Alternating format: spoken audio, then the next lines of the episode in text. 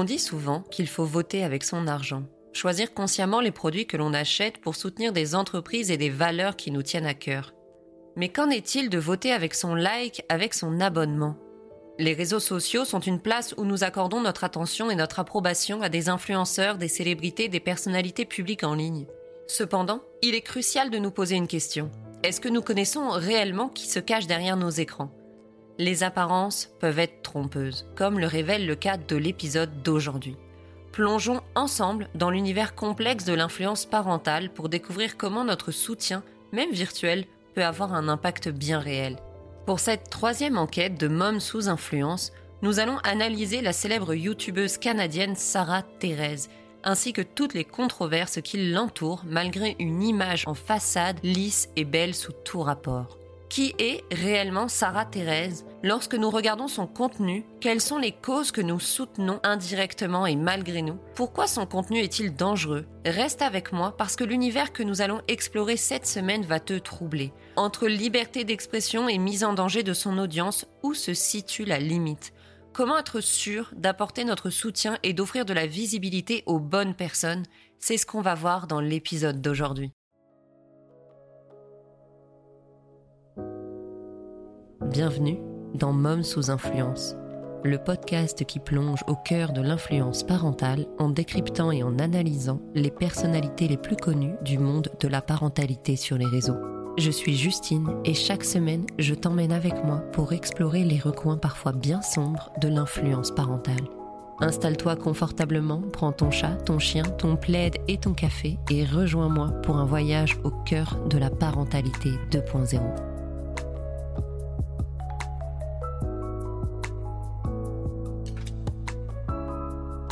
Sarah Thérèse est une youtubeuse ultra connue aux États-Unis et au Canada, dont les nombreuses vidéos controversées alimentent régulièrement les débats sur Reddit. Pour celles qui ne savent pas, Reddit c'est un réseau social américain, une sorte de forum géant dans lequel n'importe qui peut écrire des sous-catégories, des subreddits, sur n'importe quel sujet, et les utilisatrices utilisateurs peuvent répondre et voter pour des sujets et des commentaires qui les intéressent le plus. Franchement, tu peux t'intéresser à n'importe quoi, tu trouveras un subreddit au sujet de ta passion. Personnellement, je trouve que c'est une mine sans fond d'informations, même si, comme n'importe quelle plateforme sur Internet, Reddit regorge de subreddits glauques et parfois même dangereux. Et comme d'autres plateformes comme 4chan ou Twitter et tous les réseaux sociaux en fait, ce ne sont pas des outils à laisser entre les mains des plus jeunes et entre toutes les mains.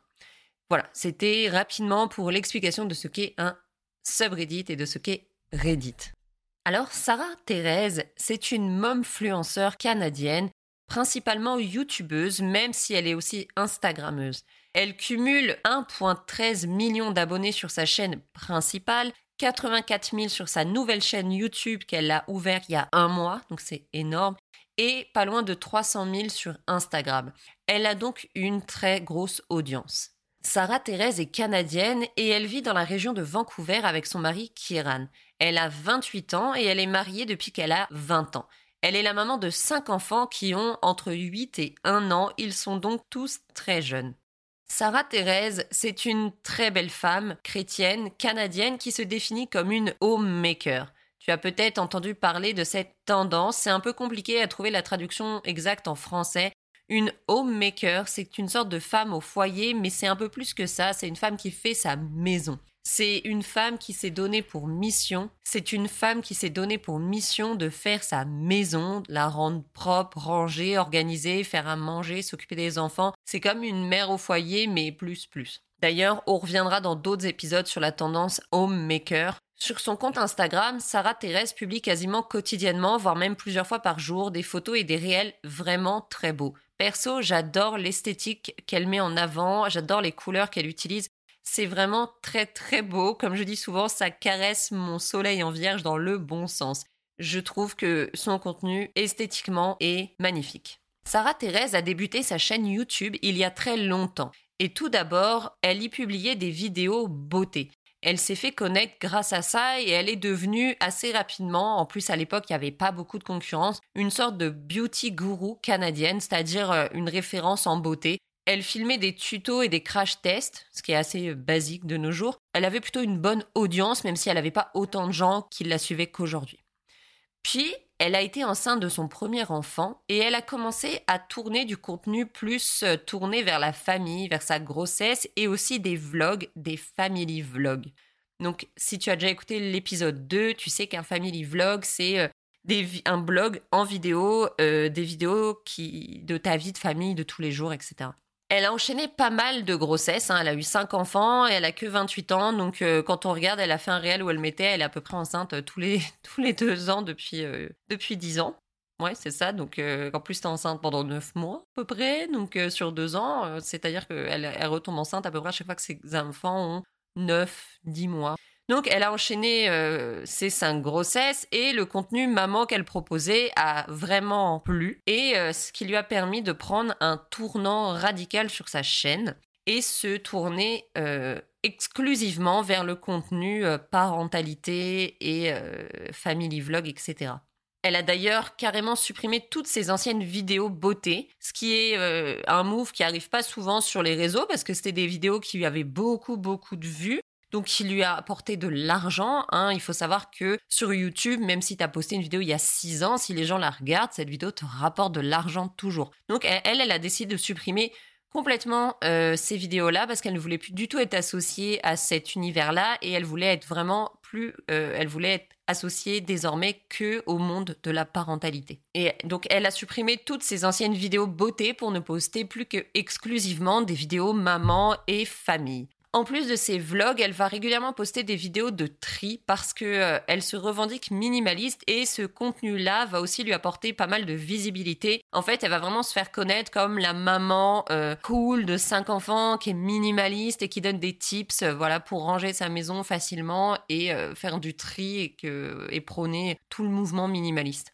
Ces vidéos les plus populaires sont ces vidéos de naissance à domicile qui atteignent des dizaines de millions de vues. Et euh, pareil, là encore, ce sont des vidéos qui sont très belles à regarder. Sarah Thérèse, elle a vraiment un don au niveau de l'esthétique et de comment elle tourne les choses et de comment elle monte ses vidéos parce que a priori c'est elle qui monte ses vidéos. Si elle en parle dans une vidéo où elle dit qu'elle prend un break de YouTube parce que bah, ça lui demande beaucoup de travail puis elle a cinq enfants donc en fait euh, filmer un vlog de ses enfants l'empêche d'être présente avec ses enfants qui est une réflexion que je trouve très intéressante et que je rejoins pas mal, mais bon.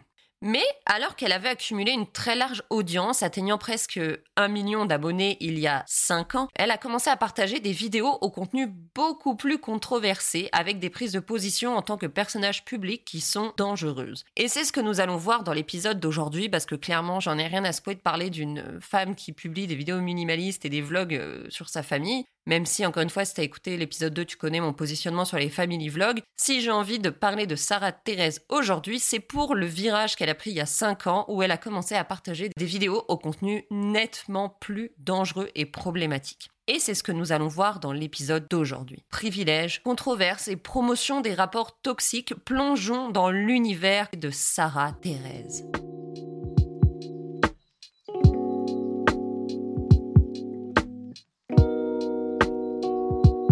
Quand on parcourt la chaîne euh, initiale, la chaîne principale de Sarah Thérèse, je le rappelle, elle a ouvert une nouvelle chaîne il y a un mois et on reviendra d'ailleurs sur ce, move hein, qui, n'est pas anodin.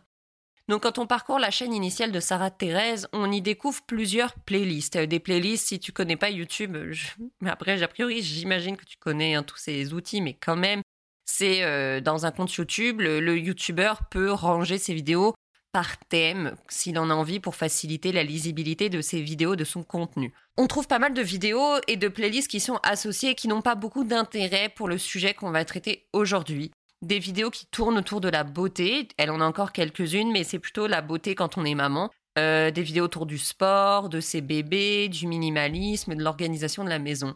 Au premier abord, ce sont des sujets qui sont innocents, même si lorsqu'on creuse, ils sont remplis de messages subliminaux et insidieux et si on devait débunk l'ensemble des 288 vidéos présentes aujourd'hui sur la chaîne principale de Sarah Thérèse, j'aurais pris 10 ans à le faire et vous à m'écouter. Donc, on va mettre ça de côté, on va se pencher vraiment sur les plus grosses choses.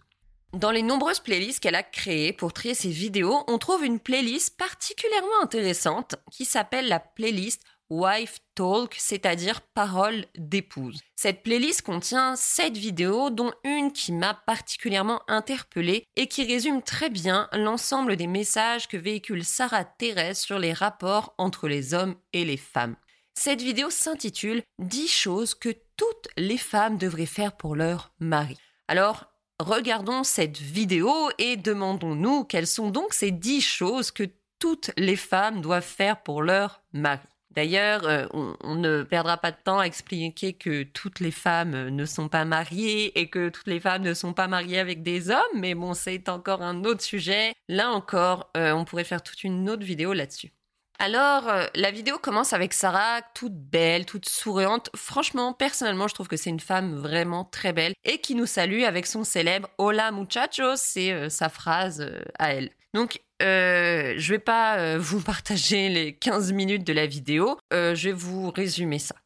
Pour elle, les 10 choses essentielles qu'une femme doit faire pour son mari sont montrer de l'affection physique, respecter son conjoint, être sa confidente, remplir son langage de l'amour, lui laisser de l'espace, ne pas arrêter de donner, ne pas arrêter d'apprendre au sujet de son mari, être intéressante, accepter son aide et ne pas le comparer. Comme ça, encore une fois, on peut se penser que c'est plutôt anodin et sans grand intérêt. Mais euh, regardons maintenant un peu plus précisément ce que Sarah entend pour chacun des points qu'elle aborde. Alors, montrer de l'affection physique. Elle raconte qu'elle voit souvent des hommes et des femmes à l'église ou en groupe d'église. Je ne sais pas trop ce que c'est, n'étant pas une, grande adepte de, la vie à l'église, mais bon. Et qu'elle elle ne savait pas que ces personnes étaient mariées parce qu'ils ne se touchaient pas et ils ne se faisaient jamais de câlins en public. Tout en précisant euh, que, mais pas trop non plus parce que c'est gênant quand on fait trop de câlins. Donc, lorsqu'on est marié à quelqu'un, il faut montrer au reste du monde qu'on est mariés en nous touchant l'un l'autre. Bon, soit on dirait que je cherche vraiment la petite bête pour rien, même si euh, mes go féministes et moi, on a déjà les walpes sous les bras on fire à écouter ce genre de conneries. Elle explique que les hommes sont tous, tous, hein, on est vraiment dans la généralité land, hein, dans l'affection physique et que c'est donc très important pour les femmes de toucher leur époux. Euh, là encore, euh, ne nous braquons pas avec toutes les généralités de genre. Hein, focusons-nous sur d'autres choses, même si ça me rend déjà... Euh, cet épisode va être compliqué pour moi pour garder mon calme. Alors, elle termine ce premier point en expliquant euh, exactement là où j'allais dès le départ, mais je me disais non, mais Justine, tu te prends la tête pour rien, mais finalement, hein, elle m'y emmène euh, de gaieté de cœur. Elle explique toucher son mari en public, ce n'est pas seulement pour le faire se sentir bien, c'est aussi pour montrer au reste du monde Ah, mais je suis folle de lui, hi hi hi. Voilà. Donc, il faut montrer aux autres qu'on s'appartient en se touchant, c'est très important. Elle ajoute ensuite Vous donnerez à cet homme plein de confiance en lui, et il n'y a rien de plus sexy qu'un homme plein de confiance. Donc, euh, la confiance de notre conjoint hein, dépend de notre volonté à montrer au reste du monde qu'on est vraiment folle de lui en le touchant en public. Parce que ne pas toucher son époux en public revient à dire au reste du monde et à lui-même, il n'est qu'une grosse merdasse. Bref, euh, on commence déjà fort avec les raccourcis euh, de merde, dans lequel la femme a forcément le poids du monde sur les épaules et surtout le poids de l'ego de son mari sur les épaules, et qu'elle a la responsabilité de l'intégralité de ses émotions. Nice, et la vidéo n'a que commencé. Ensuite, le deuxième point, montre du respect à ton mari. Comme dirait euh, la chanson, mets du respect sur mon nom, c'est à la ref. Alors, elle commence par les hommes ont besoin de plus de respect, plus que tout, plus que d'amour. Ok? Et là, elle entre fièrement dans le stéréotype de genre et du patriarcat qui tue des milliers, voire des centaines de milliers de femmes et d'individus dans le monde et qui envoie des milliers, voire des centaines de milliers d'hommes en prison tous les ans à l'hôpital ou au cimetière d'ailleurs. Alors je vais aller, je vais le dire hein, parce que c'est bon en fait. Au bout de 10 minutes d'épisode, j'ai déjà les nerfs en feu va te faire cuire le fion, ça, Thérèse, à promouvoir des idées pareilles. Ah, ça fait, ça fait du bien.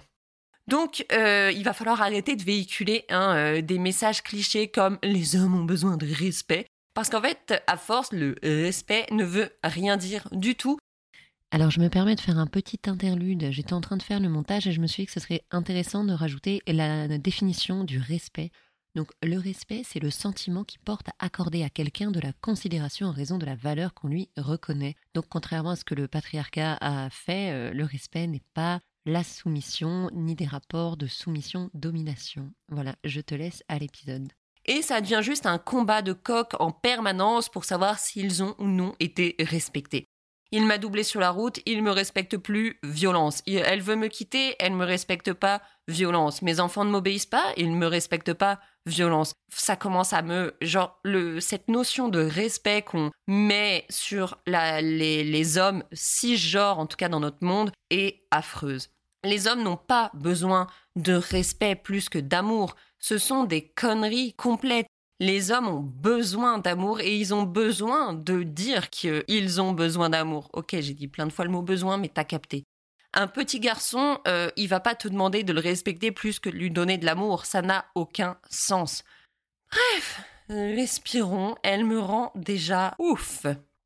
Elle va préciser qu'en tant que femme, dès qu'on fait l'opposé, de leur montrer du respect, c'est-à-dire, et là je la cite, euh, ne pas leur faire confiance, les considérer comme incapables, les rabaisser, on va rendre notre mari vaincu. Et elle ajoute, croyez-moi, vous ne voulez pas être marié à un homme abattu, ça vous affectera et ça affectera vos enfants. Mais what? À quelle heure tout ce qu'elle dit?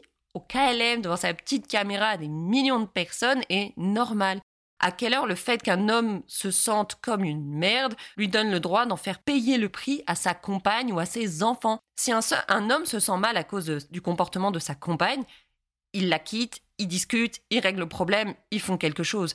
Si un homme se sent mal, ce n'est pas uniquement à cause du comportement de sa femme. Si un homme se sent mal, il n'y a jamais de justification pour le fait de faire assumer son mal-être à son entourage. Ensuite, Sarah rajoute une couche à base de un homme ne devrait jamais douter. Il devrait se dire en tout temps ma femme me respecte et elle réalise qui je suis et quel est mon rôle en tant que mari. Et d'ailleurs, elle rajoute que c'est marqué dans la Bible, c'est biblique. Donc a priori, euh, plus elle respecte son mari, elle ce qu'elle dit, hein, elle dit plus je respecte Kiran, plus il me donne de l'affection. Donc, euh, elle ne remet pas, elle ne le remet pas en question et du coup, il est gentil avec elle. C'est vraiment super. C'est extrêmement limite comme message. Un couple, c'est du partage et le partage, c'est aussi dans le désaccord, dans l'opposition. Si la clé pour que ton couple fonctionne, c'est de ne jamais s'opposer à ton partenaire, euh, on perd une base fondamentale à toute relation saine. Ce n'est pas un couple si tu n'oses jamais le contredire par peur que du coup il ne t'aime plus. On arrive au troisième point, être sa confidente. Alors elle commence par le classique. Alors je suis étonnée de ne pas l'avoir encore entendu. Hein. Les hommes n'expriment pas beaucoup leurs émotions, donc la seule fois où ils veulent le faire par année, suivi d'un petit soyez disponible pour eux. Donc non, le souci, ce n'est pas que on, on conforte les, les, hommes cisgenres dans leur rôle de vous ne vous confiez pas sur vos émotions. Non, le, besoin n'est pas d'encourager les hommes à exprimer leurs émotions. Non, et exprimer d'ailleurs une autre émotion que la colère, hein. pas du tout. Non, le problème c'est d'être sûr que les femmes en face sont disponibles 24 sur 7 pour que les hommes puissent parler s'ils en ont envie. et elle précise derrière que surtout ne dites rien tant qu'ils n'ont pas fini de parler et que le plus grand cadeau qu'une femme puisse faire à son époux, c'est d'écouter sans rien dire. J'ai envie de vomir sur mon ordi en regardant ça. Et le quatrième point euh, qu'elle aborde, c'est connais le langage de l'amour de ton compagnon. Et là, elle va nous expliquer que le langage de l'amour de son mari, c'est le contact physique, mais que elle, elle n'aime pas du tout ça. Mais qu'en fait, si elle se retient euh, d'avoir du contact physique avec son partenaire, elle le prive, lui, de son, ce dont il a besoin. Elle le prive, lui, d'une façon énorme et importante qu'il a de se sentir aimé. Voilà, donc en un seul point, la notion de consentement vient de quitter le navire. Et euh, en fait, euh, d'après elle, si tu n'as pas envie d'être touché, ça n'a aucune importance parce que l'important, c'est que ton conjoint, lui, ait envie de te toucher. C'est horrible. C'est horrible. Et puis il faut savoir que c'est des vidéos qui font des millions de vues. C'est affreux.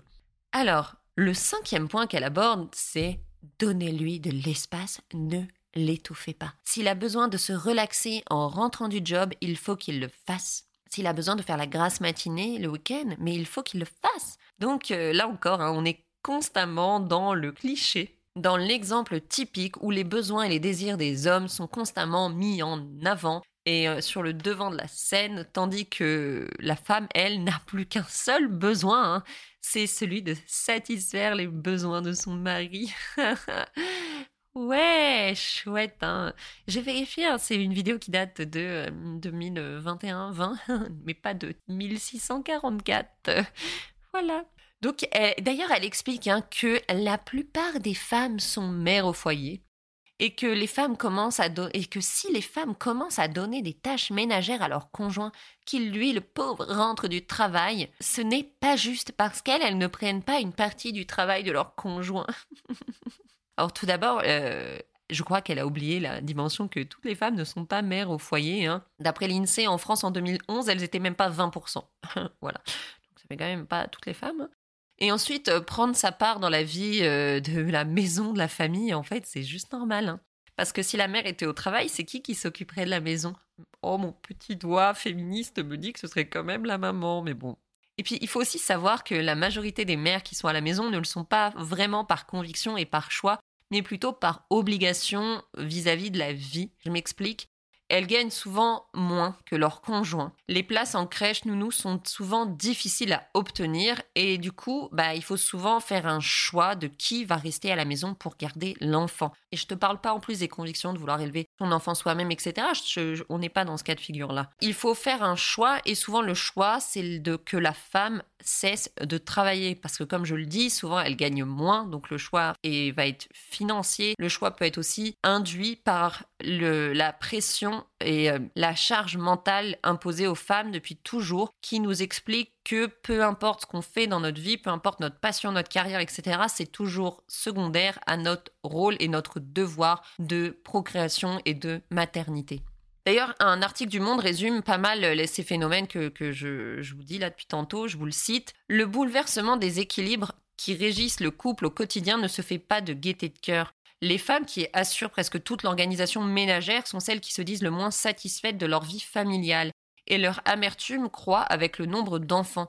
50% des mères de moins de 3 enfants déclarent des taux d'insatisfaction élevés, contre 40% des mères de deux enfants et 30% des femmes sans enfants. Les hommes, en revanche, ne semblent pas mécontents de la situation. Le nombre d'enfants qui n'influent en rien sur leur taux d'activité ne pèse aucunement sur leur degré de satisfaction. Je vous mettrai l'article en lien, il y a beaucoup plus d'informations dedans. Mais ce que nous montre ce passage, c'est qu'en fait, si les hommes, euh, leur taux de satisfaction n'a absolument pas de rapport avec le fait qu'ils aient ou non et combien d'enfants ils ont, c'est que leur vie personnelle et professionnelle ne change quasiment jamais avec l'arrivée d'enfants ou de plusieurs enfants. Donc en fait, l'argument que Sarah apporte est basé euh, fondamentalement sur une inégalité. De plus, c'est prouvé que de s'occuper de ses enfants et de sa maison est nettement plus épuisant et contraignant que la majorité des emplois qu'on va faire à l'extérieur. D'ailleurs, un homme, lui, va bosser, disons, de 8h à 19h et encore, il a vraiment une grosse amplitude horaire. Une mère au foyer, elle, elle va bosser 24 sur 24, 7 jours sur 7.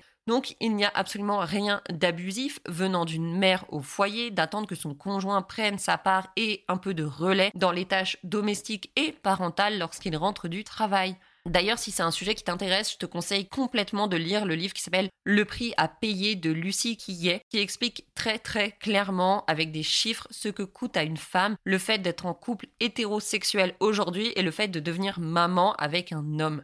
C'est euh, affolant. Donc euh, l'homme ne fait pas une faveur à sa femme en travaillant et en la laissant jouer à la maman, c'est vraiment l'inverse. Les mères qui restent à la maison pour s'occuper de leur enfant font une énorme faveur à leur conjoint. Et oui, en lui épargnant le stress de devoir trouver un moyen de garde pour son enfant et de devoir s'absenter dès que l'enfant est malade, que la crèche est fermée ou pendant les vacances. Bah oui, parce que si Bibou il est malade, bah c'est pas grave, il est à la maison avec sa maman. Il n'y a pas à se poser la question de merde, il faut que je dise à mon employeur que je peux plus venir, il faut que je quitte le travail, etc en lui évitant de devoir payer une personne pour garder son enfant, ce qui représente un volume financier énorme en évitant l'organisation entre euh, déposer son enfant le matin, récupérer son enfant le soir avant une certaine heure, etc. en lui offrant aussi la tranquillité d'esprit d'être certain que son enfant est avec une personne aimante, qui le connaît et qui s'occupe de lui comme personne. Et qui fait tout ça en assumant en plus une énorme part des tâches ménagères. Parce que même si tu payes une jeune fille au père qui est H24 avec ton gosse, elle va pas aller te faire tes courses, de laver tes slips et passer l'aspirateur. Donc il faut pas présenter le fait que euh, quand une mère reste au foyer à s'occuper de ses enfants, c'est comme euh, une faveur de la part du conjoint qui va assumer toute la charge financière pour sa famille. Parce qu'en fait, ça, ça lui enlève énormément de problématiques de la tête et ça permet à beaucoup d'hommes hétérosexuels pères de se dédouaner et décharger de la majorité de leurs responsabilités parentales. Alors, j'ai trouvé aussi un, un, screenshot sur Reddit du coup d'un échange entre Sarah et une personne sous cette vidéo dont je vous parle, qui montre à quel point elle vit dans un monde qui n'existe pas, dans lequel la femme est inférieure à l'homme euh, et, en plus, elle présente du coup son conjoint comme une espèce de bébé assisté de la vie. Vous allez voir, c'est vraiment bizarre. Donc la fille dit, euh, parce que Sarah va dire souvent faire de sa maison le paradis de son époux. Et elle dit, ok, mais qu'est-ce qui se passe si euh, nous aussi on travaille tous les jours? Et là, Sarah répond euh, J'ai travaillé 5 à 6 jours par semaine pour euh, la première année où j'étais mariée avec Kiran. Donc, euh, je pense qu'elle n'avait pas d'enfant encore à ce moment-là, mais bon. Et je faisais de notre maison un paradis pour lui, dans simplement en faisant. Mettre de la musique qu'il aime en arrière-plan. Être sûr que sa, sa, lessive était faite et prête pour qu'il puisse mettre ses vêtements quand il en avait envie être sûr qu'une certaine nourriture qu'il aime était constamment dans la maison pour qu'il puisse grignoter des choses de façon joyeuse et facile. Essayer de garder la maison propre au mieux, même s'il m'aide un peu dans cette euh, partie-là, et être sûr que je n'étais pas une bonne femme emmerdeuse. Notre attitude affecte beaucoup l'état d'esprit de la maison et je travaille fort pour être sûr que j'étais accueillante, gentille et intéressée à lui. Ok, donc là, euh, moi, elle me dit ça, genre, c'est vrai que je peux pas m'empêcher de ricaner un peu, de genre, euh, c'est quoi, il faut qu'il y ait des haribots dans le placard pour qu'il soit content, tu mets ces petites musiques de viking en arrière-plan pour qu'il ait l'impression d'être un mal alpha, et euh, tu, tu, de toute façon, tu l'écoutes sans rien dire, en souriant comme une cruche, parce que sinon, tu es une femme ennuyante et harceleuse. Waouh parce qu'en fait, du coup, euh, ce que souvent ce genre de personnalité aime faire comme raccourci, c'est que si tu es une femme qui a une opinion et que cette opinion est différente ou opposée, voire une critique de ton conjoint, tu es une emmerdeuse. Ah là là là là, je sais même plus où donner de la tête tellement tout ce que je lis m'agace. Bref, je vais pas épiloguer encore plus longtemps parce que je pourrais faire une analyse de chacune de ces phrases tellement elles sont toutes problématiques et en plus son mari passe juste pour un bouffon, mais bon, soit. J'ai pas assez de drapeaux rouges en stock pour signaler comment, dans un seul sujet, cette femme est un énorme red flag vivant parce qu'en plus du message inégalitaire qu'elle véhicule, elle le fait sur le postulat de son privilège. Parce que son discours est facile à tenir lorsqu'on partage sa vie avec une bonne personne, respectueuse et aimante, mais qu'en est-il lorsqu'on vit avec une personne toxique, violente, mauvaise, manipulatrice, méchante, ce que tu veux? Qu'elle fasse ces choses-là pour son conjoint, soit c'est sa vie, et personnellement je trouve que dans un couple qui est sain, oui tu as envie de faire des choses qui font plaisir à ton partenaire, comme ton partenaire a envie de faire des choses qui te font plaisir. Déjà ce qui est étrange c'est qu'elle elle présente toujours le comme si c'était comme ton devoir biblique de femme de faire ça pour ton conjoint, sans jamais vraiment parler de ce que ton conjoint, lui, devrait faire bibliquement, ça se dit, pour toi. Mais euh, le souci, que, que j'ai en fait, c'est qu'elle utilise sa plateforme où elle a plus d'un million d'abonnés, hein, je le rappelle, et ses vidéos du coup sont vues à plus qu'un million d'abonnés, hein, parce qu'il y a tout le côté de l'algo YouTube, plus tu as d'audience, plus tes vidéos sont montrées à d'autres gens, etc., etc. Parmi lesquels, dans ces gens qui vont voir, ces viewers qui vont voir ces vidéos, il y a forcément du monde en couple avec des personnes dangereuses et qui vont se dire ok mon problème c'est pas que mon conjoint est full toxique et un sale con qu'il faut que je quitte. Non mon problème c'est que je mets pas des dragibus dans le tiroir que quand il me parle j'ai le malheur de répondre que des fois je suis pas d'accord avec lui etc etc c'est full dangereux. Je le rappelle, comme je le dis souvent, euh, quand tu choisis de faire de l'influence ton métier, ta source de revenus, tu dois prendre ta part de responsabilité qui va avec les paiements YouTube. Tu ne peux pas agir comme si toutes les personnes qui te regardent vivent dans les mêmes privilèges que toi et vivent avec un conjoint qui est euh, parfait, entre guillemets, parce que là encore, c'est ce qu'elle nous présente. Sarah Thérèse, c'est aussi une catholique extrémiste. Hein. Elle assaisonne chaque parcelle de sa vie de religion et ses relations avec son conjoint n'y échappent pas. Outre le fait de partager régulièrement des versets de la Bible qui sont plutôt chelous et problématiques, hein, ou juste de justifier ses propos par c'est biblique. Une bonne femme se soumet à son mari, mais c'est biblique, je peux le dire elle justifie ses privilèges euh, relationnels, en tout cas, on est sur ce point-là, par Dieu. Si elle a une incroyable relation, euh, comme elle le décrit, hein, je rappelle, méfions-nous, c'est pas par chance, c'est pas parce qu'elle a eu de la chatte, à la loterie, de la relation et de la vie. Non, c'est grâce à Dieu qui l'a récompensée. Et puis elle le dit, hein, donc en fait tu te dis que en face, celles qui n'ont pas rencontré de bonnes personnes ou qui n'ont rencontré que des chiens de la casse, c'est quoi? Dieu ne les aime pas, Dieu les décompense. J'ai perdu le mot, l'inverse de récompense. C'est affreux. Alors je ne critique pas la religion ni le fait d'être religieux parce que chacun et chacune a ses croyances. J'ai moi-même mes propres croyances qui font partie de ma vie privée et mon avis sur les religions fait également partie de ma vie privée. Mais là encore, qui dit influence dit responsabilité, qui dit que tu dois faire attention aux mots qui sortent de ta bouche et aux messages que tu véhicules, sachant que c'est forcément des contenus qu'elle a vus, revus, montés, analysés et choisi de partager. Donc quand au premier abord tu bâtis ton audience sur des sujets naïfs et innocents comme euh, comment se faire des tresses à une main et un petit make-up pour un dîner euh, romantique, et que derrière tu vas profiter de cette audience que tu as bâtie pour balancer des sujets controversés et politiquement vraiment limites, c'est malhonnête. Sarah Thérèse se sert de la vitrine qu'elle a aujourd'hui pour faire la promotion de, de points de vue et d'opinions qui sont vraiment, euh, je veux dire limite parce que je cherche un mot poli, j'ai pas des mots polis dans ma tête, et euh, qui sont aussi vraiment radicales. Et c'est malhonnête. Les gens qui la suivaient pour savoir comment on faisait des tresses n'ont pas choisi d'être confrontés aujourd'hui à des contenus politiques radicaux et dangereux. Parce que Sarah Thérèse ne fait pas que la promotion du patriarcat hein, sur euh, YouTube, Sarah Thérèse utilise son audience pour transmettre des messages beaucoup plus graves.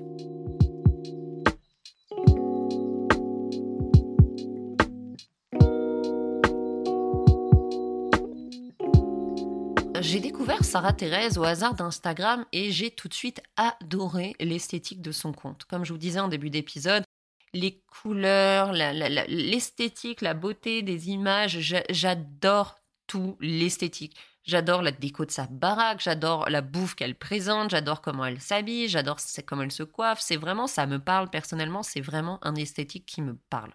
Elle semble être une maman vraiment moderne, fun, une maman de 4, enfin à l'époque elle 4, elle était enceinte de son cinquième enfant, qui partage des scènes de cuisine vraiment marrantes et, en apparence simples. Et tout ce contenu faisait kiffer en moi la passionnée de bouffe que je suis, qui est aussi maman. Bref, ça me parlait vraiment. Et je me suis dit, yes, une femme auquel je peux m'identifier, qui me ressemble, qui est moderne, qui m'a l'air féministe, parce qu'elle a vraiment une esthétique que tu, de, de femme euh, euh, comment on dirait, euh, libérée entre guillemets. Elle n'a pas du tout l'esthétique comme on voit sur d'autres tendances euh, homemaker et tradwife avec la robe à, smoke et à, à, manche bouffante dans la cuisine des années 50 où tu, te dis tout de suite dans l'esthétisme. Mais effectivement, on juge pas les gens à leur apparence, mais les réseaux sociaux sont là pour ça. Tu juges un compte à l'apparence de ce compte en premier abord pour savoir si tu as envie de t'abonner ou pas. Souvent, surtout si c'est des comptes de photos, c'est par l'image qui est transmise par la photo je me suis dit, euh, ouais, cool, un contenu vraiment fun, euh, je pense que je vais aimer. Et je me suis abonnée. Puis, petit à petit, son véritable contenu est apparu devant mes yeux et j'ai vraiment déchanté. Déjà, j'avais pas capté immédiatement qu'elle avait une chaîne YouTube. J'ai commencé à la suivre, je crois, en décembre 2022 et euh, à l'époque, il y avait absolument pas écrit sur son Instagram qu'elle avait une chaîne YouTube. Je pensais en plus naïvement que c'était une maman de presque 5 enfants qui avait genre vraiment comme popé niveau visibilité sur Insta et je me disais, waouh, c'est fou d'avoir autant d'abonnés.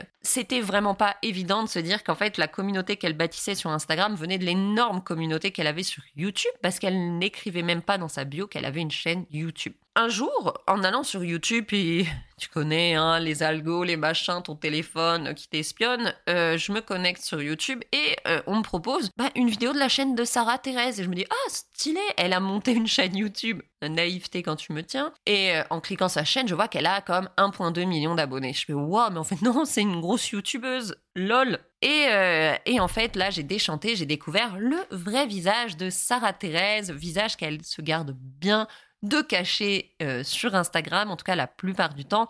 Et donc, je suis retournée sur Insta et je l'ai unfollow directement pour ne plus jamais donner mon approbation et de la visibilité à cette horrible personne. Ah oui, j'ai mis un jugement sur sa personne, mais euh, tu verras que toi aussi à la fin de l'épisode. Hein. Donc, euh, je me devais de faire une vidéo aujourd'hui pour prévenir et pour exposer la phase sombre de son contenu et aussi vous dire qu'en fait, potentiellement, dans vos abonnements euh, Instagram et YouTube, vous avez d'autres personnes dans ce genre-là et qu'il faut faire attention et en tout cas pour que le plus de personnes soient prévenues sur qui est-elle réellement, surtout des gens qui, comme moi, l'ont découvert et la connaissaient que sur Instagram et ne savaient pas ce qu'elle sur YouTube. Alors tu vas me dire, ok, ok, Justine, là tu montes la pression, qu'est-ce qu'il y a Qu'est-ce qui se passe? Qui, qui est-elle, cette euh, biquette? Non, biquette c'est gentil, cette... Euh, tous les animaux c'est gentil, du coup j'aurais pas de parallèle animalier avec cette personne.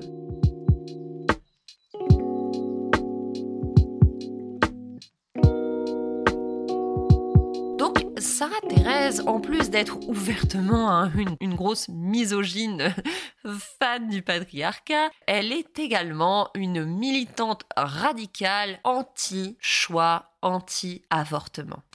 Bon, euh, c'est encore moi, Justine, qui fait le montage. Je tiens à te dire, à partir de maintenant, si euh, des sujets tels que l'avortement, les interruptions de grossesse euh, sont des sujets qui te sont très difficiles à entendre, je te conseille d'arrêter l'épisode ici et euh, on se retrouvera la semaine prochaine.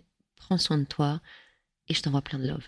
Et ça, je l'ai découvert beaucoup trop tard. Je regrette énormément les six mois où j'ai liké des photos de bagel dans la cuisine parce qu'elle n'en parle absolument jamais sur Instagram. En tout cas, moi, je l'ai suivi de, je pense, je vous dis, décembre 2022 à juillet 2023 quand j'ai découvert sa chaîne YouTube et pas une seule fois, elle en a parlé.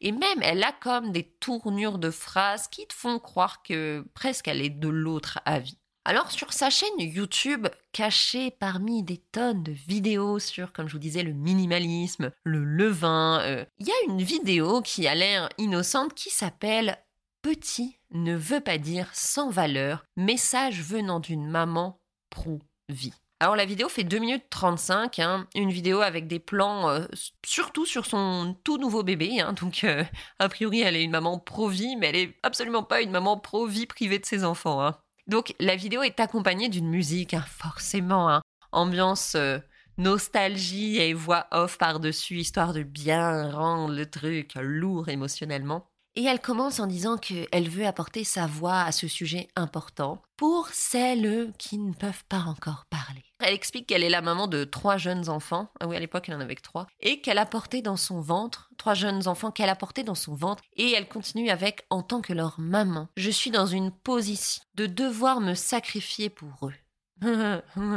Quoi? Alors, euh, soit.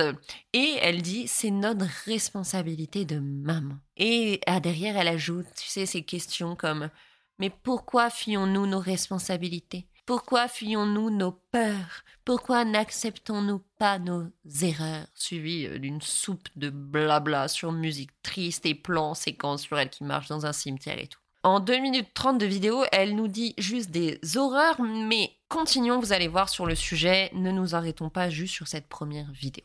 Cette première vidéo a fait beaucoup de bruit et d'ailleurs, comme je vous disais, beaucoup de gens en plus dans son audience ne connaissaient pas ses positions. Hein. Ils connaissaient ses positions sur quel mascara elle adorait et sur euh, comment elle triait euh, les puzzles de son mec dans son tiroir, mais elle connaissait pas la position de Sarah Thérèse sur l'avortement et le droit aux femmes de disposer de leur corps. Donc, euh, cette vidéo a fait beaucoup de bruit et comme on l'attend hein, souvent de ce genre de personnes, elle a effectivement hein, désactivé les commentaires. Hein.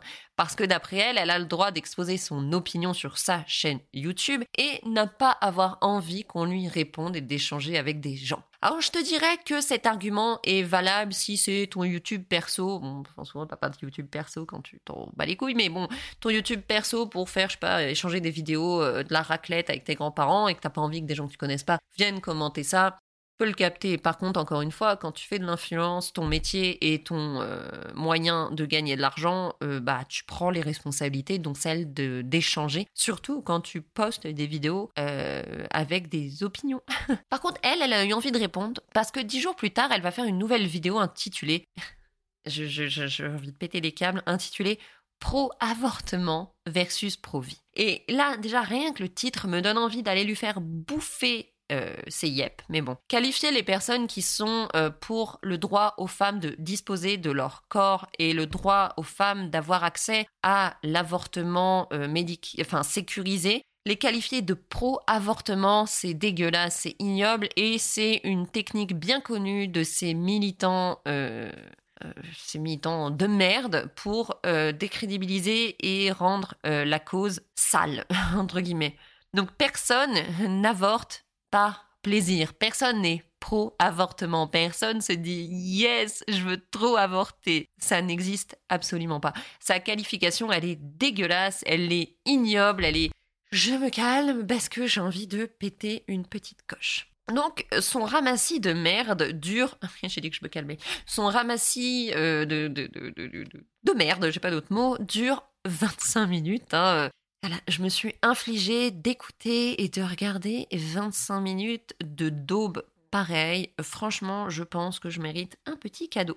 Alors évidemment, hein, encore une fois, hein, les commentaires sous cette vidéo sont désactivés. Hein. Par contre, euh, la vidéo d'après sur le fait qu'elle ait fait une manicure qui a mal tourné, là, le débat est ouvert, c'est très important. Le courage de cette femme est vraiment inspirant pour tout le monde. Alors elle commence sa vidéo par Oh, j'ai énervé des gens, j'ai rendu des gens vraiment pas contents. oh, j'ai envie de. Il y a rien de drôle. Il y a rien de drôle. C'est un sujet, il y a rien de drôle là-dedans et en 3 secondes 5 de vidéo, elle est déjà absolument insupportable. Parce qu'en fait, pour des milliers, des centaines de milliers de femmes à travers le monde, le droit à l'avortement n'est pas un sujet marrant, c'est une question fondamentalement de survie. Donc, euh, ailleurs, sale folle, j'ai rien d'autre à dire. Bref. Donc, elle continue en qualifiant instantanément les gens de pro-avortement et je reviendrai pas là-dessus. Euh, c'est comme ça qu'elle va les qualifier pendant 25 minutes et donc c'est comme ça qu'en retranscrivant ses propos, je vais devoir qualifier euh, des, gens qui se battent pour le droit euh, aux femmes de disposer de leur corps, ce qui me brûle la bouche d'avance. Donc elle nous explique que euh, ce qu'elle dit est son opinion et qu'elle considère que l'avortement est quelque chose de pure evil, c'est-à-dire de parfaitement diabolique, et qu'à chaque fois que ça a lieu, on est en train de tuer un bébé volontairement et que c'est purement diabolique. Elle répète aussi en début de vidéo qu'elle va désactiver euh, les commentaires, les likes, les dislikes sur sa vidéo parce qu'elle ne souhaite pas que sa vidéo devienne une conversation sur l'avortement sur YouTube, mais que c'est juste elle qui partage ses opinions sur sa chaîne et qu'elle a le droit de faire ce qu'elle veut et que tout, elle est gonflée que tout le monde euh, lui fasse remarquer qu'elle a désactivé les commentaires parce que euh, elle parle bien de ce qu'elle veut euh, sur sa chaîne à elle, et si elle veut pas de commentaires, elle fait ce qu'elle veut. Enfin bref. On a ce petit laïus pendant 2 minutes 30. Euh, bon, je ne perdrai pas de temps euh, encore avec ça, hein, dans le fait que euh, si tu as envie d'avoir euh, d'exprimer des opinions, d'autant plus des opinions controversées sur un sujet aussi important, en ayant une audience aussi importante, tu te dois d'accepter le débat, mais soit. Et elle explique aussi en début de vidéo que oui, les gens qui étaient comme elle dit, pro-avortement, avaient perdu son respect parce qu'ils ne savaient pas faire autre chose que de l'insulter et qu'ils étaient trop virulents à son goût. Je sais pas à un moment donné euh, si cette personne est née avant la honte ou pas, mais bon, quand tu te rends compte que c'est un sujet qui, comme je le disais avant, est une question de survie pour beaucoup de personnes à travers le monde, je considère qu'ils ont raison de ne pas avoir trop envie de rigoler avec une personne qui fait euh, l'apologie euh, d'une pensée dangereuse pour les femmes et leur liberté sur YouTube et devant une audience de millions de personnes.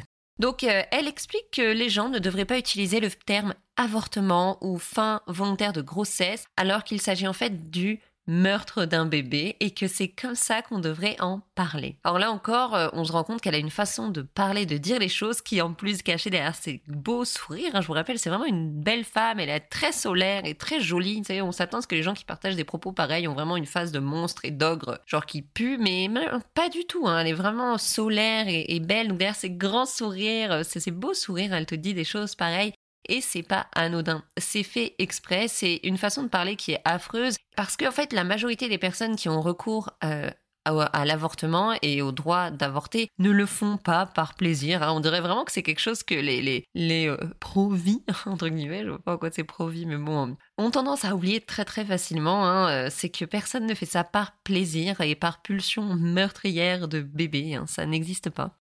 Et, le fait d'avoir recours à ce genre de reformulation, c'est une sorte de manipulation mentale, une manipulation de verbale en fait des termes qu'on utilise pour rendre, pour mettre une pression psychologique sur la personne qui l'a fait ou compte le faire ou défend le droit aux femmes et aux personnes ayant un utérus de le faire. Et ouais, euh, c'est encore moi. Faut croire que j'ai envie de vous parler tout le temps en post euh, en post prod, on dit, je crois. Euh, je me suis rendu compte à 45 minutes que j'arrêtais pas de parler des femmes et que j'oubliais l'ensemble des personnes qui ne s'identifient pas comme des femmes et qui peuvent avoir un utérus. Donc la team, je suis désolée de ne vous inclure qu'à partir de maintenant. Et je vous fais des gros bisous. Et en fait, lorsqu'elle parle d'avortement, d'ailleurs, on, peut noter que quand elle parle du sujet de l'avortement, elle pense que 100% des avortements concernent des femmes qui auraient d'après elle, des mœurs légères et qui auraient des avortements de confort. Hein. J'ai des guillemets, euh, compliqué de faire des guillemets euh, à l'oral, mais bon, euh, je précise au cas où tu as un doute en m'écoutant que ce n'est absolument pas ce genre de choses que je pense et je pense que toute personne étant dotée d'un utérus a le droit de faire ce qu'elle veut avec, mais bon, et qu'aucune action prise dans la vie d'une personne hein, est légère. Sauf qu'en fait, il existe des tonnes d'autres raisons hein, d'avorter dans la vie que juste euh, ha ha ha, je suis une grosse cochonne et je ne fais pas attention. Et ça, c'est vraiment, encore une fois, ces gens-là, on dirait qu'ils voient le monde vraiment que comme ça et que les personnes qui doivent subir une interruption de grossesse euh, ne le font euh, que suite à des comportements irresponsables. Hein. Par exemple, en France, on a ce qu'on appelle les IMG, les interruptions médicales de grossesse, et qui sont souvent liées à des raisons pathologiques au niveau du fœtus et voire ou qui mettent la vie ou que la grossesse met en danger la vie de la maman. En tout cas, les raisons sont souvent multiples. Je suis pas médecin, donc je peux pas vous dire, euh, je connais euh, tout le dos à ce niveau-là. Il y a plein de raisons multiples, mais en tout cas, euh, qui sont autres que, oh, flemme, j'ai pas envie d'avoir un enfant, quoi comme, comme je vous disais, par exemple, une malformation d'un fœtus. Et on a eu le cas, là, il y a quelques mois, c'est passé dans la presse, parce que ça t'est peut-être pas euh, échappé. si ça t'a échappé, euh, bah, tu vis peut-être dans un microcosme privilégié et euh, enfermé du reste du monde. Mais en fait, aux États-Unis, il y a de très nombreux États qui ont rendu l'avortement illégal et les femmes encourent des peines très très très très graves de prison, voire il y a même eu des réflexions de peine de mort dans certains États. Enfin, ils sont allés tellement loin Bref, et du coup, euh, au Texas, qui est un État qui a rendu l'avortement illégal euh, fin 2022, il y a une femme qui a été obligée d'accoucher de son d'accoucher d'un fœtus non viable. Ça avait été détecté pendant la grossesse que ce fœtus naissait sans rein. Et en fait, c'est pas possible de vivre sans rein euh, complètement. Si j'ai capté, là encore, je suis pas médecin. Je sais que tu peux avoir des greffes, etc. plus tard, mais tu peux, je pense que tu peux pas greffer un bébé en train de naître. Enfin bref. Et du coup, cette femme a dû euh, donner naissance et assister à l'agonie de son bébé. C'est complètement horrible et dénué d'humanité pour des gens qui se disent pro-vie. Hein. Comment peut-on être pro-vie et forcer une femme à vivre cet événement et ainsi qu'un nouveau-né, hein, parce qu'on parle que, on dirait que les femmes euh, n'existent pas, mais on parle que d'eux, et qu'un nouveau-né à naître uniquement pour souffrir et mourir. Hein. Donc j'ai pas du tout les mots euh, pour qualifier tout ça, à part euh, beaucoup, beaucoup d'insultes, et je perdrais certainement le respect de Sarah Thérèse, mais comment dire que je m'en torche l'arrêt Donc voilà, euh, continuons euh, cette analyse qui, j'imagine, doit te tendre comme moi. Alors si tu veux, te fais pause, prends un petit break, respire, fais deux trois petits squats en disant genre des petites insultes et reviens écouter. Des fois, ça fait du bien.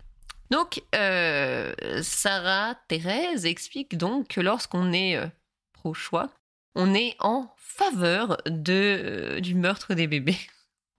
Un autre truc que ces gens-là aiment beaucoup faire, en plus de manipuler euh, la langue et les mots pour rendre euh, quelque chose euh, genre moche, sale et, et, et, complètement différent de ce qu'il est à la base, c'est qu'ils adorent faire des raccourcis, des parallèles qui n'ont fucking pas rapport.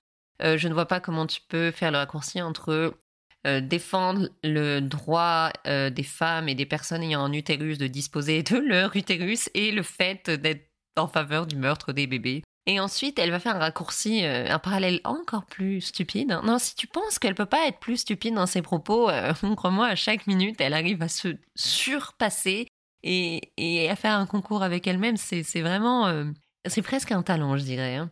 Donc, elle va faire un parallèle avec un chien ou un chat, en nous disant que si notre chien ou notre chat était enceinte, est-ce qu'on allait se dire, oh merde, flemme, j'ai pas le temps et aller arracher les entrailles de ton animal. C'est littéralement ce qu'elle dit. Mais au secours, c'est affreux. C'est affreux et tu te dis, cette personne qui se revendique comme catholique, genre euh, à donf, comme pro-vie, genre n'a absolument aucune empathie, compassion envers euh, déjà son audience, envers les gens qui font qu'aujourd'hui elle peut bouffer et nourrir ses enfants et leur payer un toit au-dessus de la tête. Parce qu'il faut savoir que sa chaîne YouTube est euh, sa présence dans le monde de l'influence est l'unique revenu de sa famille. J'aurais pu parler de ça, j'ai pas du tout envie de parler de ça sur ce sujet-là. Il y a plein d'autres influenceurs euh, dont c'est euh, le, travers principal, donc on, en parlera plus dans d'autres portraits. Mais comme je vous dis souvent, il y a des points qui se ressemblent chez l'une et chez l'autre. Hein. Donc là encore, un pro-vie, mais pas pro-vie privée de sa famille, soit. Mais comment on peut dire des choses pareilles? Franchement, et penser qu'un jour on ira au paradis. Comment tu peux croire ça? Si tu crois au paradis, à Dieu, à machin, au bien et au mal, comment tu peux penser que tenir des choses comme ça à des millions de gens que tu connais pas du tout, dont tu connais pas du tout la vie, tu connais pas du tout le parcours, genre tranquillement. C'est que finalement, une âme, toi peut-être que tu n'en as pas, mais bon, là-dessus, euh, restons euh, en suspense. Mais c'est au secours, quoi. Je pense que cette femme, n'a jamais eu à avorter de sa vie et qu'elle parle de cette procédure en termes tellement affreux et faux. Là encore, je ne suis pas médecin, mais des, interruptions médicales de grossesse, il y en a différentes sortes et je ne pense pas que là ce soit d'ouvrir les entrailles d'une personne pour voilà, j'aurais pas envie de rentrer plus dans le sujet parce que potentiellement, toi qui m'écoutes, tu as dû vivre cette intervention et ça te pèse sur le cœur parce que malgré ce que disent les enfoirés qui essayent de nous empêcher de faire ce qu'on veut de notre utérus, personne ne le fait par plaisir, donc j'irai pas plus dans les détails. Et d'ailleurs, si c'est le cas, je t'envoie tout mon love, c'est une parenthèse. Et euh, si d'ailleurs, n'hésite pas à arrêter cet épisode si c'est trop dur pour toi. Et en même temps, j'enregistre, je me dis que je mettrai un disclaimer en début de vidéo. Donc, euh, personne ne prend la lourde décision de subir un avortement parce que un flemme, j'ai pas le temps, quoi. C'est encore, c'est un argument que beaucoup disent, mais je, personnellement, des, femmes, j'en connais beaucoup, euh, dont moi-même. Euh, des personnes avec des utérus, j'en connais beaucoup, hein, dont moi-même. Je connais aussi beaucoup de personnes qui ont dû subir un, voire plusieurs avortements dans leur vie. Et jamais ce qu'on m'a dit, c'est flemme, j'ai pas le temps. À quelle heure tu peux être autant la reine des grosses euh, chiennes de la casse et dire des choses pareilles. Et surtout, genre, à quelle heure tu te permets de véhiculer ce genre de message à plus d'un million de personnes? Parce que autant tu vas culpabiliser et, et, faire souffrir une partie de ton audience qui ont certainement dû subir ce genre d'intervention ou qui vont devoir subir ce genre d'intervention, soit tu vas aussi conforter les idées extrémistes et inhumaines et malveillantes de l'autre partie de ton audience qui pense comme toi être pro-vie alors que vous êtes juste pro-connerie. Mais bon. Ensuite, elle va rappeler que euh, malgré que les gens ne soient pas d'accord, un fœtus est un bébé. Et un bébé est un fœtus. Donc, euh, tu es un fœtus, en plus, tu es toujours son langage, c'est tu es un bébé. Alors, c'est faux. D'ailleurs, je pense que c'est pour ça qu'il y a deux mots différents avec deux définitions différentes. Je suis même allée chercher. Hein. Euh, la définition par le Robert, c'est euh, pour le fœtus, c'est produit de la conception encore renfermé dans l'utérus lorsqu'il n'est plus à l'état d'embryon et commence à présenter des caractères distinctifs de l'espèce. On, voit bien qu'il n'y a pas, en tout une notion d'humanité, euh, enfin au niveau bébé là-dedans, et définition aussi du Robert, hein, du bébé, enfant en bas âge. On n'est quand même pas du tout, pas du tout, du tout sur le même dos. C'est pas pareil. Merci, au revoir, ta bouche. Continuons cette vidéo monstrueuse qui a d'ailleurs été vue 700 000 fois. C'est 700 000 fois de trop. Elle explique ensuite qu'aux États-Unis, mais en fait, c'est là euh, ce, genre de personnes qui sont, en fait, c'est d'ailleurs la façon de faire, par exemple, de Trump, de tous ces gens-là, c'est de toujours dire des conneries plus grosses que, de plus en plus grosses, en disant que de toute façon, euh, même s'il y a que une personne qui les croit, ça fait déjà une personne de convertie. Ils en ont rien à secouer de vérifier ce qu'ils disent et de, de, se dire en fait je peux pas dire ça, c'est tellement débile et c'est tellement faux. Non, ils disent et puis basta. Elle va expliquer qu'ensuite aux États-Unis, euh, les femmes sont désormais autorisées dans certains États à avorter après la naissance de leur euh, Franchement, comment, comment tu peux euh, dire des choses pareilles sans sourciller? Je, ne sais pas, tout en souriant en plus, hein, tout du long, c'est extrêmement flippant. Hein. comment tu peux. Genre, c'est je, sais même plus comment dire ça, et que en fait tu as le droit maintenant que si ton enfant naît, tu fais ah non mais flemme en fait, les médecins vont dire oh ok on s'en occupe. Mais n'importe quoi, genre dans quel monde vit cette personne? En tout cas, elle vit dans un monde totalement déconnecté de la réalité, complètement aveuglée par ses privilèges de vie qui font qu'elle n'a pas conscience du tout que le vrai monde n'est pas du tout ce qu'elle croit. Et bref, ensuite, pendant tout le reste de la, de la vidéo, elle va expliquer en faisant des parallèles, des raccourcis, elle va imager des trucs affreux pour justifier son point de vue inhumain. Euh, J'ai pas envie de relayer tout le reste de ses propos parce que, comme je vous dis, je trouve ça ridicule, je trouve ça dangereux et j'ai surtout pas envie de te faire du mal à toi qui m'écoute, qui pourrait être mal avec ce que je raconte. En tout cas, euh, Sarah Thérèse explique d'ailleurs, parenthèse, j'ai appris un truc sur Mère Teresa qui était d'ailleurs anti-avortement et qui était vraiment pas une femme stylée pour la cause des femmes maintenant tu le sais. Euh, Sarah Thérèse explique qu'elle est contre l'avortement, qu'importe les circonstances, et que d'être, euh, de tomber enceinte après avoir été agressée ne donne pas le droit à avorter, qu'un crime n'en excuse pas un autre. Voilà.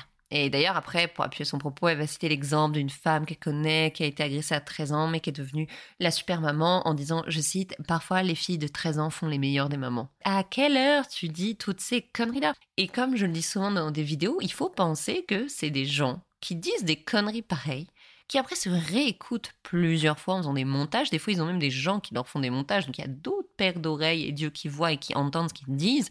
Et ils se disent, ah, bingo, ça, ça, on va le partager au monde.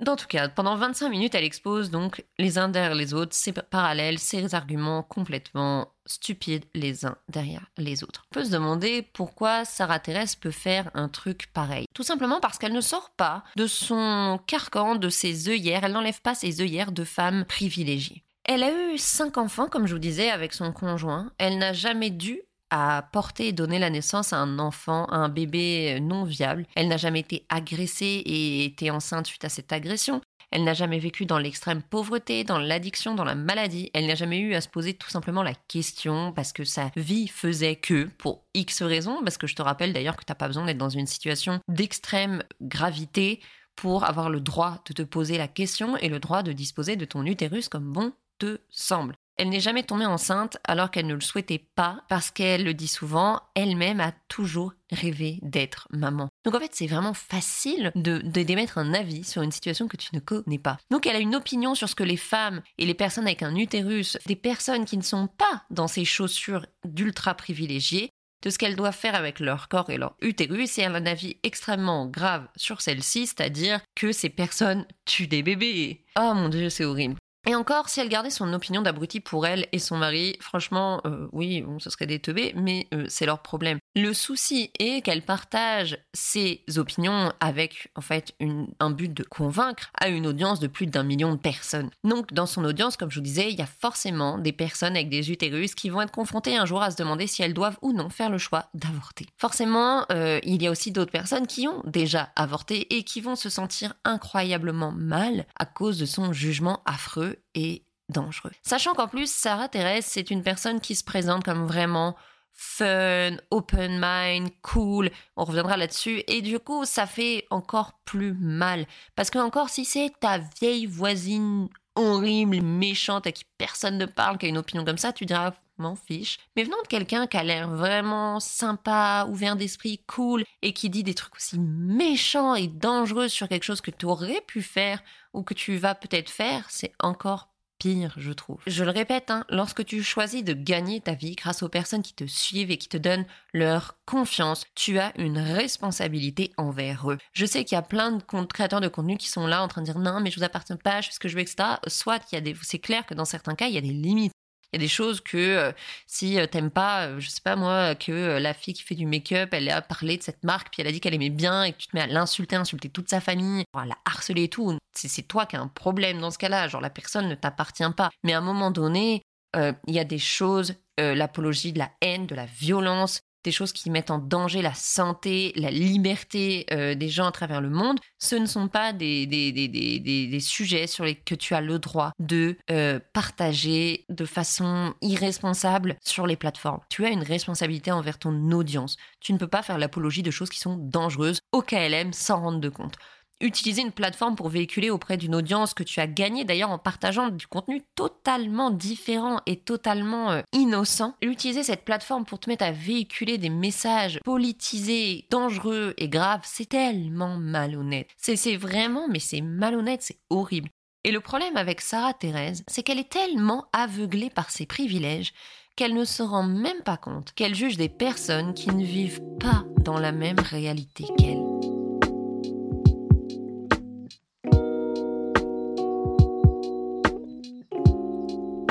Alors, après le bad buzz de sa vidéo euh, pro-vie, elle va arrêter de partager ses opinions euh, qui sont plutôt anti-choix hein, que pro-vie anti-liberté et recommencer à poster des vidéos complètement innocentes de rangement, des vlogs familiaux, de cuisine, etc. Ce qui fait que des gens comme moi, qui l'ont découvert largement après, n'ont pas été informés tout de suite de ses positions extrêmes. Elle s'est d'ailleurs abstenue d'en parler jusqu'en septembre 2023.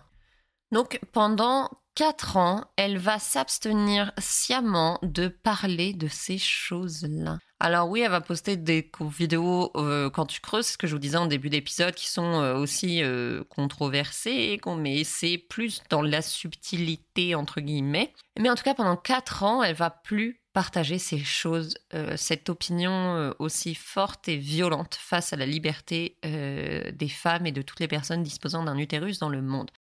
Et en septembre 2023, d'un coup, elle a partagé pendant deux jours des stories. En fait, pendant euh, quelques, jours avant, parce qu'effectivement, vous doutez bien que j'ai continué à observer son contenu en mode euh, sous-marin, elle, a, partageait pendant quelques jours le fait qu'elle allait voyager pour un super événement en Californie, qu'elle kiffait aller en Californie. Donc toi, tu te dis, yes, cool, elle va en Californie. Pour finalement te partager pendant deux jours des stories et des posts d'elle à une convention euh, anti-choix. Là, je vais arrêter de dire pro-vie, hein, comme cette horreur qui dit euh, pro-avortement, en fait, bah, appelons-les parce qu'ils sont anti-choix. Et, euh, et lorsqu'on lisait, enfin lorsque j'ai lu les commentaires sous les photos qu'elle a postées, et les réels qu'elle a postés à ce moment-là, il y a énormément d'abonnés qui ne savaient même pas qu'elle soutenait ce mouvement et se sont donc désabonnés. Tu sais, le classique genre Oh, je savais pas que t'étais comme ça, unfollow et compagnie. Mais il y en avait beaucoup parce que c'était. Euh, en fait, c'est quelque chose qu'elle a redissimulé. Si euh, tu prêtes pas attention, t'es pas obligé d'être comme moi, la, la fouine euh, la fouine des réseaux, le compte te plaît, l'esthétique est cool et jolie, euh, bah tu follow, puis tu te poses pas de questions, puis tu vas pas forcément savoir que la personne a une chaîne YouTube, que la personne il y a 4 ans et 5 ans a fait des vidéos extrêmement euh, dangereuses avec des propos très graves dessus. Tu vas pas forcément le savoir, puis tu peux suivre cette personne. En plus, tu n'as pas forcément des comptes qui t'apparaissent tous les jours. Des fois, tu suis un compte, t'es même plus au courant que tu l'as suivi. Il y a aussi des fois bah, des comptes que tu suivais un temps, qui ont changé radicalement de contenu, puis t'es même pas au courant qu'ils ont changé de contenu, puis toi t'es toujours dans leur abonné. Parce que euh, Sarah Thérèse a acquis son audience avec ses contenus good vibes, comme je vous disais, ses conseils de beauté, de, train de vie minimaliste, ses moments de partage familiaux ou de cuisine, euh, etc. Et au milieu de tout ça, elle a utilisé ces réseaux sociaux où la politique n'avait absolument pas sa place pour promouvoir ses convictions anti-choix et ultra euh, on va dire, même si j'ai toujours du mal à dire ça parce que euh, c'est quoi être conservateur? Enfin oui, si, c'est pas bon. Enfin pas bon, je dis ça comme comme une enfant donnerait, donnerait ses opinions, mais je trouve que le terme est un peu flou, quoi. Parce que Sarah Thérèse, elle est habile à maintenir une façade qui attire largement une audience qui n'a pas rapport avec qui elle est réellement. Sur ses différents réseaux sociaux, Instagram, YouTube, elle est une momfluenceur sympa, positive, qui partage des moments de vie quotidiens, euh, des conseils, des idées, comme je vous disais, pour une vie plus simple et plus fun, le tout dans la bonne humeur, la joie. Elle a l'air vraiment ouverte d'esprit, tolérante. Elle, elle a l'air prête à célébrer la diversité sous toutes ses formes. Des fois, elle, elle fait des petites phrases comme ça où tu dis yes, elle c'est une alliée. Il y a plein de trucs cool chez elle. C'est sympa. Comme je te disais en début d'épisode, moi il m'a fallu plusieurs mois personnellement euh, pour euh, découvrir son YouTube parce qu'il n'était pas ligné, euh, il n'était pas lié à son à sa bio sur Insta et découvrir après une fois dessus les vidéos controversées qu'elle avait pour euh, comprendre la véritable personne que j'étais en train de soutenir malgré moi sur Instagram. Sinon, j'étais persuadée que j'avais en face de moi une mère cool et ouverte d'esprit à qui j'étais contente de donner de la visibilité. Et pourtant, en creusant un peu plus profond, comme nous l'avons fait, c'est évident que sous ce vernis good vibes, comme j'ai envie de dire, se cachent des opinions bad vibes, pas du tout cool, des opinions dangereuses et en fait euh, fondamentalement inacceptables. Et Sarah Thérèse a réussi à maintenir un équilibre étrange entre son image en ligne et ses convictions personnelles en dissimulant soigneusement des messages controversés au sein de ses contenus, j'allais dire, acidulés, ses contenus funky esthétiquement très plaisants. En plus de ses positions ouvertement euh, misogynes et anti-choix, elle place par-ci par-là des remarques extrêmement homophobes, transphobes, des remarques anti-immigration, des remarques vraiment d'extrême droite. Euh, dans une vidéo par exemple dans laquelle elle, elle, fait une vidéo en speed dans laquelle elle appelle I'm not gay, je ne suis pas gay, dans laquelle elle explique qu'elle en a marre que les gens lui disent qu'ils pensent qu'elle est gay parce qu'elle a les cheveux courts et qu'elle en a marre que les gens l'insultent. Euh, en fait, c'est comme tout, tu pourrais ne pas faire attention, mais en gros, pour elle, qu'on lui dise qu'elle est gay, c'est l'insulter. Bon, je viens pas sur le fait qu'il y a des gens qui pensent que parce que t'as les cheveux courts, t'es gay, c'est tout aussi débile. Pour elle, euh, se faire euh, dire qu'elle est gay est une insulte. Il faut savoir aussi qu'elle partage régulièrement des stories de comptes d'extrême droite sur plein de sujets sans problème. Et ça, il y a plein de choses encore qu'on pourrait dire, plein de points. Comme je vous ai dit, j'ai passé beaucoup de temps sur Reddit et là, je vois que l'épisode, il dure déjà assez longtemps comme ça, mais euh, c'est vraiment un personnage qui, au milieu de tout son esthétique euh, magnifique et qui n'a pas rapport avec ses convictions, balance les pires horreurs que l'humanité est capable de dire. Et, c'est ça le problème, c'est que l'esthétique de son compte Instagram ou même de sa chaîne YouTube avec des couleurs, comme je vous dis, euh, assez colorées, funky, des, des trucs J'aurais presque envie de vous dire allez voir, mais j'ai pas envie de donner de visibilité à cette personne. Allez voir, vous abonnez pas, mais allez voir si vous voulez. Euh, c'est que l'esthétique de ces, ces réseaux ne match absolument pas du tout avec ses propos d'extrême droite, ses propos anti-choix, homophobes, misogynes, qu'elle expose régulièrement, ce qui brouille totalement les pistes de son audience. Ses abonnés n'ont pas forcément conscience de quelle personne elle est et de qui ils soutiennent malgré eux. Les abonnés de Sarah Thérèse, séduits par son image, euh, comme je vous dis, sympa, souriant, cool, rigolo, ne se rendent pas compte de la noirceur de ses opinions. Elle glisse subtilement, parfois moins subtilement, des messages sournoisement caché dans son contenu, laissant certains de, ses followers dans l'ignorance quant à sa véritable personne, quant à ses véritables croyances. Parce qu'en plus, avec tout ce qui est l'algo, t'as pas forcément le contenu, tu as même les stories, suffit qu'elle poste une story débile, une story avec du contenu vraiment euh, controversé. Toi, t'as pas vu ces stories ce jour-là, soit parce que t'étais pas sur tes réseaux, soit parce que euh, ton Insta t'a pas montré ses stories ce jour-là. Tu vas pas le savoir qu'elle a posté ça, puis derrière, elle te poste euh, des vidéos cool d'être dans sa cuisine, en train de, de faire euh, des trucs avec du levain, machin, avec des musiques. En plus, ça qui est fou, c'est qu'elle utilise vachement de, de choses qui sont issues des communautés euh, LGBTQIA+. Elle utilise vachement de, en fait, euh, de, de, mm, et de, de musique et de choses qui sont empruntées à toutes ces communautés-là, ce qui est encore plus fucked up pour l'esprit parce que tu te dis que forcément c'est une alliée, ce que je vous disais, alors que pas du tout. Ce qui est euh, horrible, parce que toi, tu t'attends vraiment à voir une, une, une, sorcière.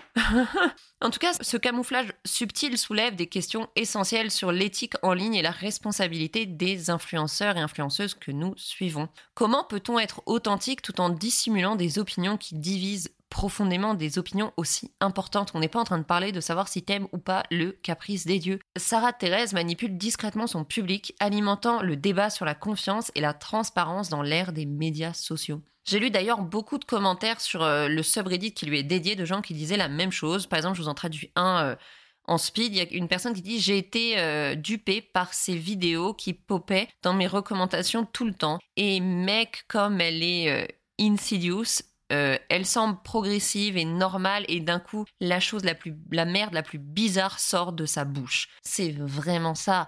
Elle a l'air vraiment pro, genre ouverte et moderne et d'un coup elle te dit ah faut te soumettre à ton mari et puis elle change d'un autre truc ou d'un autre coup elle va te dire ah mais vous, tuez des bébés tac elle change d'un autre truc. Ah, euh, toi et, c'est tellement genre sournoisement d'un coup balancé, même si c'est des messages gros et horribles, que toi, t'es pas forcément là pour le voir, ou t'as pas forcément capté ce qu'elle vient de te dire, et c'est fucked up. Parce que, comme je te dis, toi, tu penses, quand tu penses personne d'extrême droite comme ça, genre euh, anti-humanité, j'ai pas d'autre terme, tu vois la face de Marine Le Pen, que si t'es française, arc, j'aime pas avoir dit son nom, mais voilà, tu vois pas euh, la face de, euh, j'ai pas, pas de comparaison, mais tu, tu vois pas la face de quelqu'un de hyper moderne et, et cute et solaire et sympa, quoi.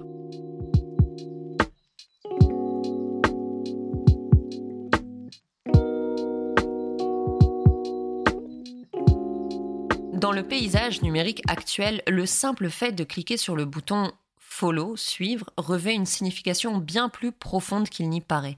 Chacun de nos abonnements sur nos réseaux sociaux offre à la personne suivie un pouvoir, une crédibilité et une visibilité. En accordant notre confiance à un influenceur, une influenceuse, une personnalité publique en ligne, nous leur offrons non seulement notre attention, mais également une part de notre propre pouvoir sur Internet. Vous savez, comme on dit, vote avec. C'est en anglais, on dit souvent vote avec ton dollar, mais vote avec ton argent. Euh, vote avec ton like.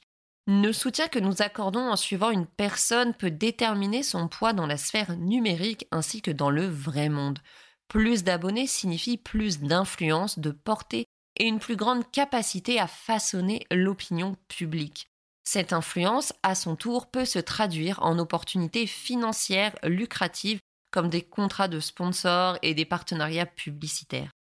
Il est impératif de réfléchir attentivement à qui nous suivons, car nos actions en ligne ont un impact réel sur la carrière, la réputation et l'influence de ces individus. Savoir qui nous suivons, qui nous avons dans nos abonnements revêt d'une importance capitale. Il s'agit de prendre conscience du pouvoir que nous déléguons à ces personnes, de la crédibilité que nous leur conférons et de l'argent que nous contribuons indirectement à leur faire gagner. Il est dans notre intérêt de choisir nos abonnements judicieusement en veillant à ce que nos choix reflètent nos valeurs, nos convictions et notre désir de contribuer à un espace numérique plus éthique et responsable. Faire des choix éclairés sur la manière dont nous voulons influencer et être influencés dans le monde en ligne aujourd'hui. Il est de plus en plus important de connaître les véritables opinions et intentions de nos influenceurs en ligne. Comme l'exemple d'aujourd'hui, celui de Sarah Thérèse le démontre, les personnalités publiques peuvent dissimuler habilement des croyances dangereuses derrière une façade de positivité. Dans un monde numérique où l'image est aisément façonnée, il est de notre devoir en tant que consommateur de réseaux sociaux de gratter ce vernis, de gratter la surface des discours et des contenus pour découvrir ce qui se cache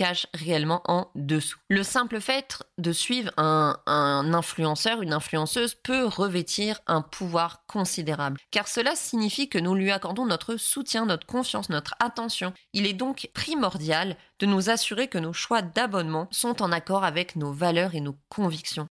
La révélation des croyances homophobes, transphobes, anti-choix, misogynes et d'autres opinions controversées d'un influenceur ou d'une influenceuse peut non seulement choquer, mais aussi remettre en question notre responsabilité en tant que consommateur numérique. A-t-on réellement envie de soutenir ces personnes et de leur donner la capacité, le pouvoir de s'exprimer dans la sphère publique et de gagner de l'argent grâce à ça? En étant conscient des véritables convictions de celles que nous suivons, nous pouvons exercer notre influence en ligne de manière responsable. Nous avons le pouvoir de soutenir des personnes dont les valeurs et les intentions et les actions sont en corrélation avec les nôtres, tout en limitant le pouvoir et la portée des voix de ceux qui vont promouvoir des idées dangereuses. C'est en restant vigilante et vigilant, en exerçant notre pouvoir de discernement, que nous pouvons contribuer à façonner un espace numérique plus inclusif et respectueux. Alors, comme nous l'avons vu aujourd'hui avec le cas de Sarah Thérèse, je serai toi, je prendrai mon petit téléphone J'irai sur Insta et je checkerai mes abonnements. À qui je donne mon pouvoir? Qui est-ce que je soutiens? Quelle voix je, je permets de s'exprimer dans l'espace public, quel message je permets d'être partagé au plus grand nombre? Nos abonnements ont un pouvoir bien plus que ce que l'on croit. Fais attention à qui tu donnes ta force, ton pouvoir et ta voix. Et surtout, n'oublie pas, tu as le droit de te désabonner de qui tu veux et tu as le droit de refuser de soutenir des personnalités, même les plus connues et les plus puissantes, parce que tu n'es pas en accord avec les idées qui vont promouvoir. En attendant l'enquête de la semaine prochaine, je t'invite à me rejoindre sur les réseaux sociaux, at le réveil du cœur, sur lequel je partage régulièrement des trailers pour vous annoncer les futurs épisodes et pour qu'on puisse jouer un peu le jeu de est-ce que tu devines de qui on va parler, etc.